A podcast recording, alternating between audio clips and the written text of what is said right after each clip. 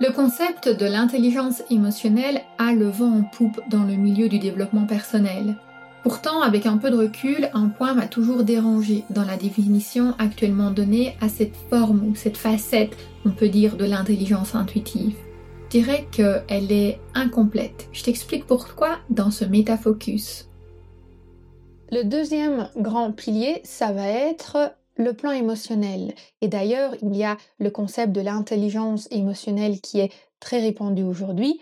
Et là, il s'agit en fait d'être capable de prendre du recul par rapport à nos émotions, de ne pas être dans des réactions qui soient impulsives, qui soient excessives, mais plutôt d'être dans une écoute, dans une perception globale de la situation et d'avoir des comportements qui soient source d'émotions positives pour les autres.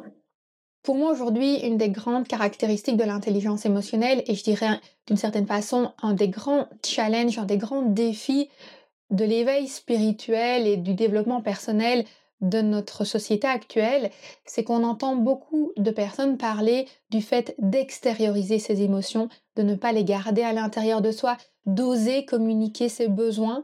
Et c'est vrai que c'est très important de pouvoir sortir de soi, des émotions qui soient bloquantes et qui stagnent à l'intérieur de nous pour ne pas qu'elles viennent exploser à l'intérieur de nous. On parle parfois d'implosion intérieure. Néanmoins, selon moi, ce concept a une limite, c'est que lorsqu'on extériorise toutes nos émotions négatives, si on les extériorise à l'état brut, ça veut dire qu'on envoie à l'extérieur et aux autres personnes autour de nous énormément d'énergie négative.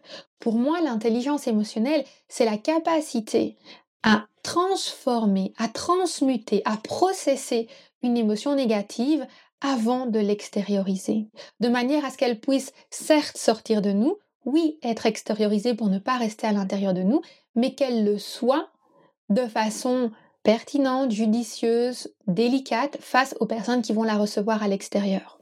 Et si vous n'êtes pas en mesure d'extérioriser ces émotions dans la douceur, alors il est préférable de le faire via des sports, par exemple des sports de combat comme la boxe.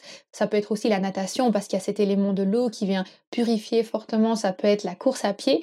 Mais l'idée est alors d'extérioriser l'émotion grâce à une activité sans impacter d'autres personnes.